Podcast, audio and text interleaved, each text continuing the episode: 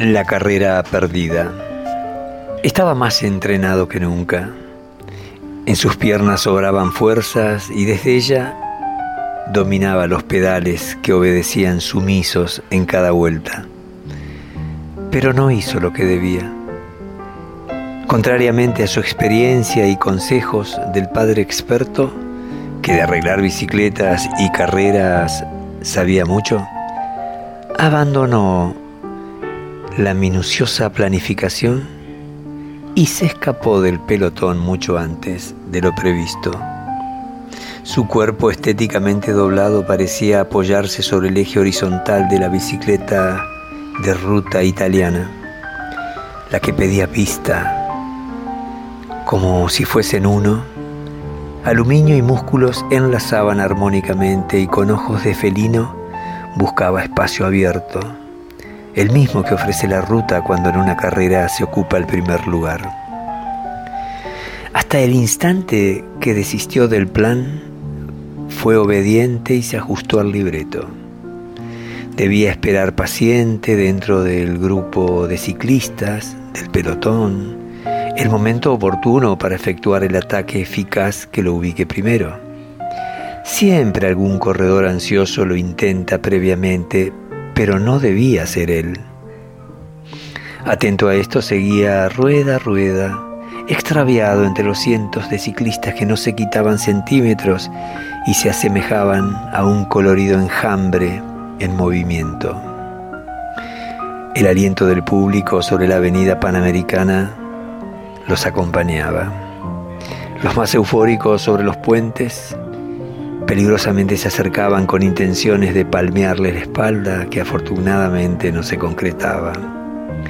Al costado de los competidores iban motos, autos, formaban parte todos ellos de los equipos, llevando respuestos, cubiertas, cámaras y todo lo necesario para un servicio de emergencia. Ninguno retaseaba esfuerzos. Hasta la ambulancia tomaba velocidad en las bajadas donde el pelotón intensificaba el bramido de gomas y pedaleos que convergían en una melodía de fusas y semifusas. Movimiento musical rápido que no alteraba la quietud mental casi fría de los corredores que se estudiaban, se miraban, atentos todos a que nadie se escape. Término este que alude al aceleramiento repentino y sorpresivo de un ciclista que pretende alejarse del compacto grupo de colegas. Vas muy bien, Dante, desde la moto le gritó el padre, en el mismo momento que el primer y previsto ciclista ansioso tomó velocidad y pasó adelante. Como un rayo encendido, su hijo lo siguió. No era necesario hacerlo, era el plan, no debía hacerlo. Faltaban muchos kilómetros para la llegada y era prudente esperar que otros lo intenten, sin perder demasiada distancia, por supuesto. Conservarse en el pelotón era prioritario. Pero arrojó al suelo la planificación y se puso rueda a rueda del nuevo delantero. Eran cuatro audaces que lo siguieron y comenzaron a distanciarse del resto del gran grupo. Déjalos que se vayan, gritaba el padre ofuscado, pero sus oídos se hicieron sordos. Sus ojos, más felinos que nunca, vieron el momento de un zarpazo y sin dudarlo, puso todas las fuerzas de sus piernas bien entrenadas y bien afirmados en el, en el manubrio como flecha, pasó adelante y desde allí nos retació energía. Pedaleó como si la llegada estuviera a 500 metros. Asustaba verlo tomar las curvas, la curva de ingreso a la General Paz donde inclinó su cuerpo y en esa bajada pronunciada la bicicleta italiana le pedía más pedal. Quedó solo, solo adelante. Los audaces tres que se lanzaron fueron fagocitados por el pelotón que, lejos de acercarse, se distanciaba. Tan rápido iba Dante que en cada metro le quitaba medio al grupo agazapado. Su padre ya desistió de hacerlo retroceder, pero cuando vio que la ambulancia que circulaba a 50 kilómetros por hora se puso adelante del pelotón y se dejaron llevar por la succión de la ambulancia. Al padre de Dante se le subió la tanada. Desde su moto de acompañante gritó enojado, ¡Córrase! al chofer de la ambulancia. Y ante la negativa, golpeó el vidrio del conductor que parecía enemigo del primero y le estaba haciendo el favor al resto, precisamente a su hijo.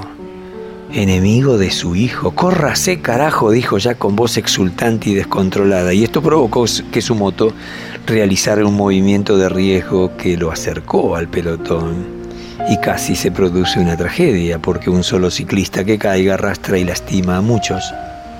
Finalmente la ambulancia, la ambulancia se abrió lo suficiente abandonando a los aprovechadores deportistas que volvieron a subir sus pulsaciones. Dante era inalcanzable. Sentía que tenía todo bajo control. Se hidrataba con sorbos calculados, masticaba el nutriente dulce, miraba de reojo y veía al pelotón acercarse, pero él confiaba en sus músculos. La curva de ingreso ya a Libertadores no era un problema, pero se equivocó en la rotonda. Inexplicablemente giró por afuera.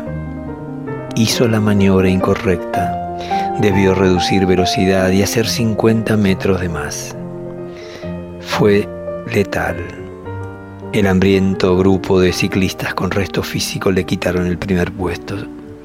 Con dientes apretados de enojo se elevó sobre el pedal y con fuerza alcanzó al tercero y allí siguió, pero ese rueda a rueda se hizo nutrido y lo rodearon, lo encerraron. Ya ingresando al cadete quiso hacerlo por la zona abierta y eran ocho los que disputaban el último sprint las piernas parecían anestesiadas, solo obedecían la orden de seguir, pero estaban exhaustas. Su boca pedía aire y los primeros volvieron a escaparse. Entonces, en un último esfuerzo, se eyectó del asiento y sacó fuerza del alma que empujaron a sus músculos. La bandera del final flameaba y nadie aflojaba. La bicicleta italiana se balanceaba descarada, hasta los codos se desplazaban del eje y en la última atropellada no llegó su rueda a pasar del primer lugar. Los aplausos y gritos del público eran estruendosos, pero su sordera se intensificó y no pudo escuchar nada. Lloró antes de bajarse en esa vuelta a la calma que nunca la dio. Cuando hace poco me contó esto que vivió hace 35 años. Su voz fluía pausada, pero los ojos de Dante volvieron a humedecerse. Fue exactamente cuando nostálgico me dijo, esa carrera debía haberla ganado.